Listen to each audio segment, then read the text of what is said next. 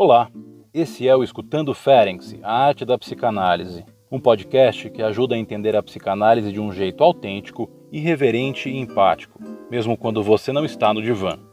Com episódios semanais, diferentes analistas do Grupo Brasileiro de Pesquisa Sandor Ferenc apresentam e discutem o pensamento desse ilustre pioneiro da psicanálise. Coloque seus fones de ouvido e seja bem-vindo. Me chamo Júlio Westman, sou psicanalista, psiquiatra, professor do programa de pós-graduação em teoria psicanalítica e do mestrado profissional em atenção psicossocial, ambos do FRJ. Sou também coordenador do Núcleo de Estudos em Psicanálise e Clínica da Contemporaneidade, UNEPEC, e membro do Grupo Brasileiro de Pesquisas Sandor Ferenc. Vou comentar nesse podcast o artigo Reflexões Psicanalíticas sobre os Tiques, escrito por Ferenc em 1921, incluído no volume 3 das Obras Completas. Em outubro de 1920, Freud escreveu as seguintes linhas para Ferenc. Acabei de ler seu artigo sobre os tiques. Me pareceu bastante engenhoso, correto e minucioso, bem como avançado, mas ainda falta um ponto alto, impactante. Fim de citação. Ainda neste mês, Ferenc lhe respondeu. O artigo sobre o tique foi uma tentativa de pensar exaustivamente a ideia de uma origem sensório-narcísica para os tiques. Eu estou muito curioso em aprender algo novo e diferente sobre isso com o senhor. Eu presumo que o senhor já tem uma melhor solução para essa questão. Meu principal propósito era a identificação das expressões motoras no tique e na catatonia. Fim de citação.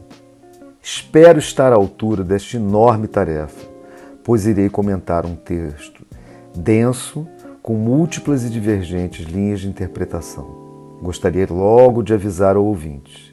Ferenczi toma o tique apenas como exemplo de um tipo clínico do qual ele estava tentando se aproximar. Portanto, este artigo é muito mais abrangente do que a compreensão desse sintoma e marca uma importante inflexão em sua obra. Vou tentar circunscrever apenas três pontos de interesse, deixando vários outros aspectos de lado. Em primeiro lugar, o panorama psicopatológico proposto por Ferenc. Em segundo, a construção de uma nova visada sobre o eu. E em terceiro, o esboço de concepções inéditas sobre o trauma desenvolvidos posteriormente na obra. Começamos pela psicopatologia. A elucidação das expressões motoras e corporais do psiquismo sempre foi uma preocupação central de Ferenc. Para compreender o tique, é preciso ter em mente outro artigo, Fenômenos de Materialização Histérica, escrito dois anos antes, encontrado também no volume 3 das Obras Completas. Naquele trabalho, Ferenc demonstrou como aspectos da sexualidade genital podem se materializar em partes do corpo aparentemente distantes desse tipo de excitação de origem. O artigo sobre os tiques é uma espécie de contraponto a essa descrição, ou seja, procura descrever outras formas de adoecimento corporal que fazem o trajeto oposto a esse descrito para a histeria. O tique já havia chamado a atenção de Ferenc por sua ocorrência em alguns sujeitos que havia tratado e pela observação de pessoas conhecidas. É importante ressaltar que trata-se aí de um conjunto sintomático bastante obscuro, tanto para a psicanálise quanto para a psiquiatria. Lembremos que Gilles de la Tourette havia publicado 30 anos antes um artigo sobre uma série de casos do que ele denominou de tiques convulsivos. La Tourette era discípulo de Charcot, que em sua homenagem batizou este quadro como doença de Gilles de la Tourette. O quadro descrito por La Tourette se caracterizava pela presença de tiques motores, atingindo diversos grupos musculares, bem como tiques vocais. Entre estes últimos, sobressai a coprolalia, caracterizada pela vocalização repetitiva de palavrões ou expressões consideradas chulas e obscenas. No início do texto, Ferenc faz uma revelação desconcertante. Em comunicação pessoal, Freud lhe disse acreditar que os tiques possuem uma origem orgânica. Ao invés de tomar essa hipótese como um obstáculo, Ferenc interpretou-a de modo absolutamente original. mais do que um fato cerebral ou sistêmico, como poderíamos interpretar hoje o termo orgânico, orgânico para ele estava relacionado com certas excitações derivadas de órgãos.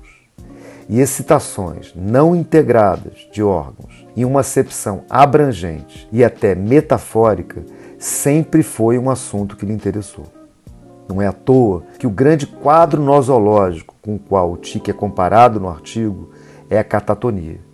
Esta síndrome, que ocorre geralmente nas psicoses, tem manifestações psicomotoras entre as suas principais características.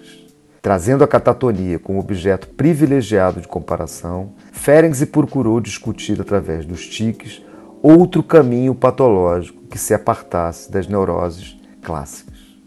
Dizer, os pacientes não se queixavam dos tiques. O tique era totalmente diferente dos sintomas das outras neuroses de transferência. A habitual ação recíproca dos sintomas nada podia contra ele. Fim de citação.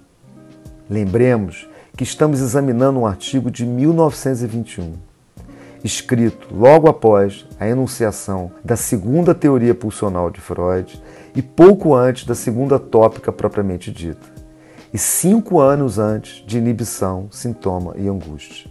Notamos que logo no início da famosa virada dos anos 20, Ferenczi já propôs modelos mais distantes do recalque. Nesse sentido, a neurose aproximada por ele com os tiques foi exatamente a neurose obsessiva. Os rituais e ações motoras desta neurose poderiam tornar difícil o diagnóstico diferencial.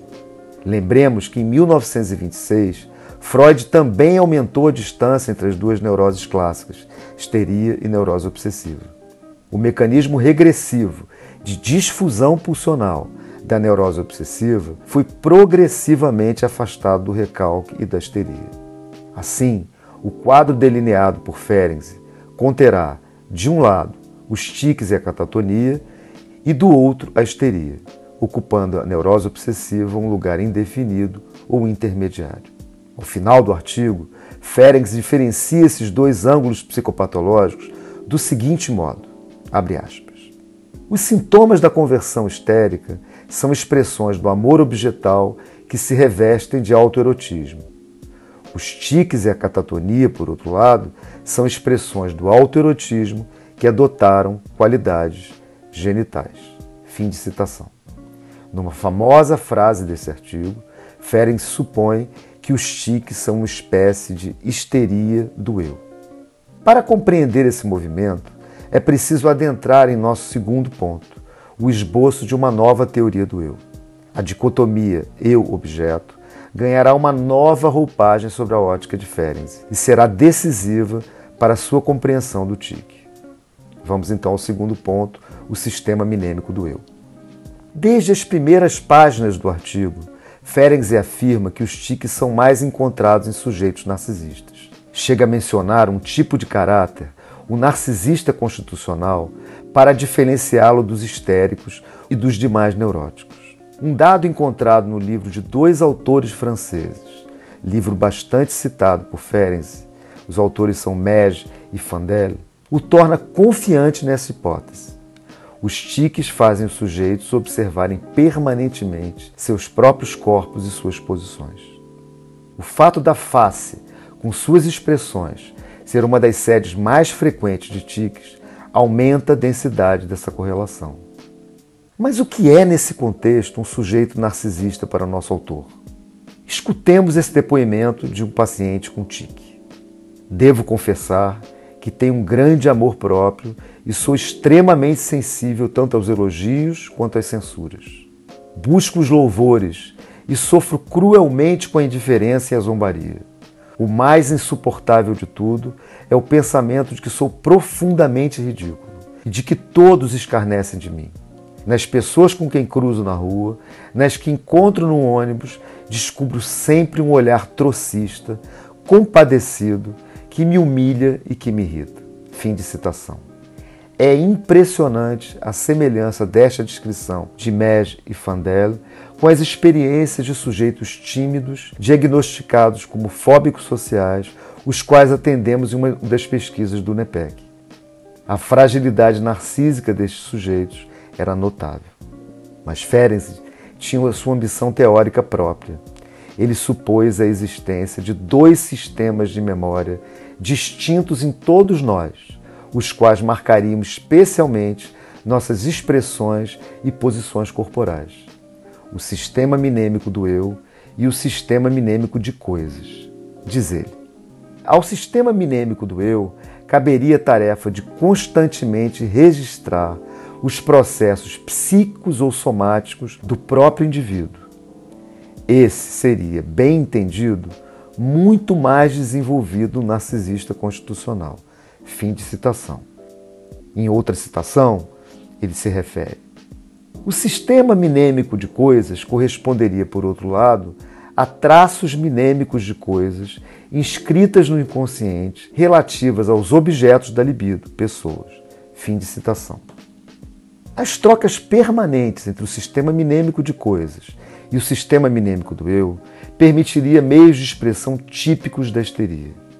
Estas trocas estariam, ao contrário, mais empobrecidas nos sujeitos narcisistas. A suposição de que o eu corresponderia não somente a um objeto da libido, mas principalmente a um sistema complexo de memória, com raízes inconscientes e ramificações pré-conscientes e conscientes nos impressiona por sua antecipação da segunda tópica. Não à toa, Ferenczi, parecendo bastante prosa com sua hipótese, escreveu a Freud em 1923, logo após a publicação de O Eu e o Isso. Agora, uma questão científico-pessoal.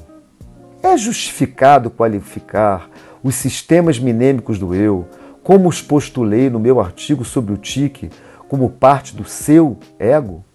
Acredito que sim. Fim de citação. Recapitulando, a fim de seguirmos em frente, Ferenc supunha que os tiques eram uma expressão de problemas relacionados à formação do eu na sua relação com as pessoas. Podemos supor que os tiques, e Ferenc dá inúmeras indicações nessa direção, possuíam um papel narcísico especialmente aquele relacionado ao cuidado com o corpo e à autoobservação. Mas só alcançaremos um entendimento abrangente dessa hipótese se examinarmos as diferentes possibilidades traumáticas descritas no artigo. Então passaremos ao terceiro ponto. Vamos discutir agora certas formas de traumatismo em sujeitos definidos por ele como narcisistas. Inicialmente, o autor supõe que nos narcisistas constitucionais a menor lesão de uma parte do corpo atinge o eu como um todo. Se recordarmos bem, esta foi uma suposição de Freud em Introdução ao Narcisismo, quando foi examinado o exemplo da dor. Ferenczi amplia esta hipótese para dar inteligibilidade a este curioso fenômeno, entre aspas, orgânico, caracterizado pelo tique. Ele sugere que os fenômenos motores dos tiques derivam de uma fixação narcísica em determinadas partes e movimentos do corpo. Podemos depreender que para que ocorra essa fixação, será necessária uma desarticulação entre o sistema minêmico do eu e o sistema minêmico de coisa. Deste modo, determinados grupos musculares, incluindo o sistema fonatório, passarão a ter certa independência e esta independência será caracterizada pela repetição intensa de contrações e vocalizações deslocadas no tempo. Os tiques seriam a atualização repetitiva de algo que não pode progredir na relação com o objeto. Pergunto então: o que será que o tique repete? Por que será que, diante de proibição ou interdição para a realização do tique, o sujeito reage com extremo desconforto. A que este sintoma serve? Ele representa algo como ocorre na histeria? Quais são as figuras ou instâncias implicadas na sua produção? Mesmo que tais indagações não sejam plenamente respondidas no artigo, elas confluem suficientemente para a enunciação de uma nova concepção sobre o trauma. Me limitarei agora a indicar momentos do texto dos quais o traumatismo comparece numa forma semelhante a concepções mais tardias do autor. Um paciente de Mej e Fandel afirma: Há em mim dois homens, o que tem tiques e o que não tem tiques, O primeiro é filho do segundo. É uma criança terrível que causa grandes preocupações ao pai. Fim de citação. Ferenczi comenta a seguir. Essas confissões mostram o portador de tiques o ser narcísico que permaneceu infantil no plano psíquico, contra o qual a parte normalmente desenvolvida da personalidade tem dificuldade em lutar. Fim de citação. Este tipo de conflito já intrigava Ferenc. Sem dúvida, é o começo de uma proposição mais robusta de clivagem a ser desenvolvida futuramente. É evidente que a criança mal criada do exemplo acima se torna uma criança violentamente silenciada. Mas Ferenczi também aponta o locus do trauma e do conflito nos tiques, avançando no tema da clivagem. Diz ele: Para explicar a formação do símbolo no tique, seria necessário supor a existência de um conflito no interior do ego, entre o núcleo do ego e o narcisismo, e de um processo análogo ao recalcamento. Fim de citação. Percebemos que neste ponto o texto se torna mais obscuro. Ferenczi ainda não encontra vocabulário capaz de descrever esse conflito no interior do eu, ou o que seria esse processo análogo ao recalcamento para nós, a clivagem, capaz de produzir uma nova forma de divisão psíquica.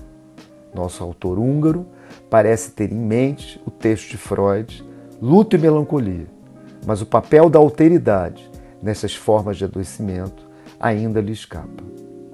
Comparando os traumatismos na histeria e no tique, ele afirma: na histeria, a relação libidinal com o objeto foi recalcada sobre a forma de simbolização autoerótica do próprio corpo.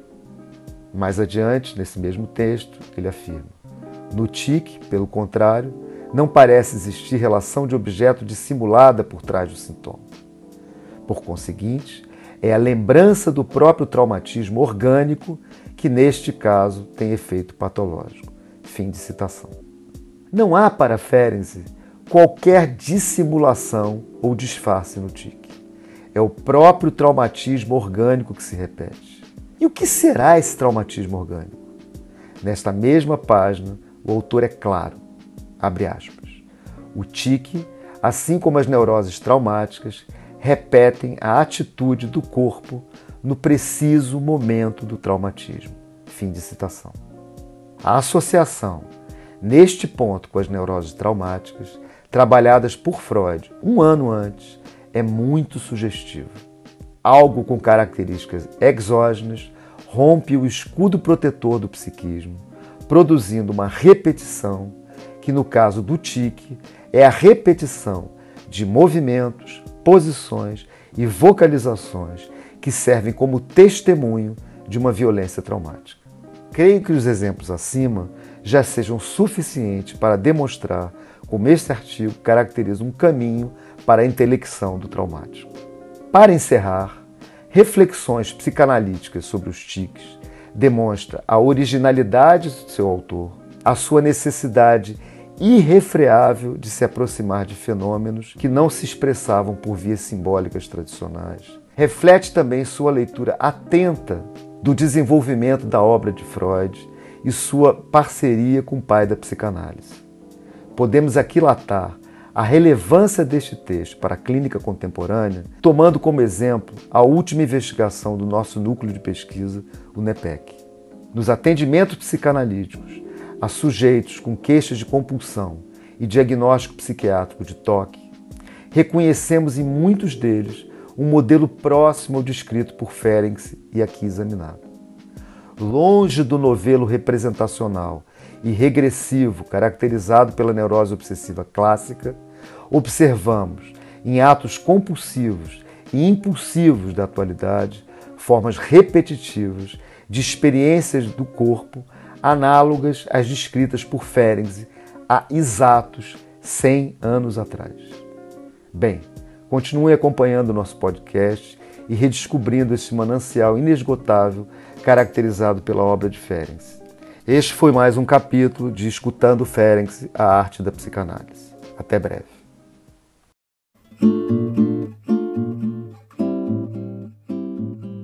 Esse foi o Escutando Ferenc, a arte da psicanálise, um podcast organizado pelo Grupo Brasileiro de Pesquisa Sandor Ferenc.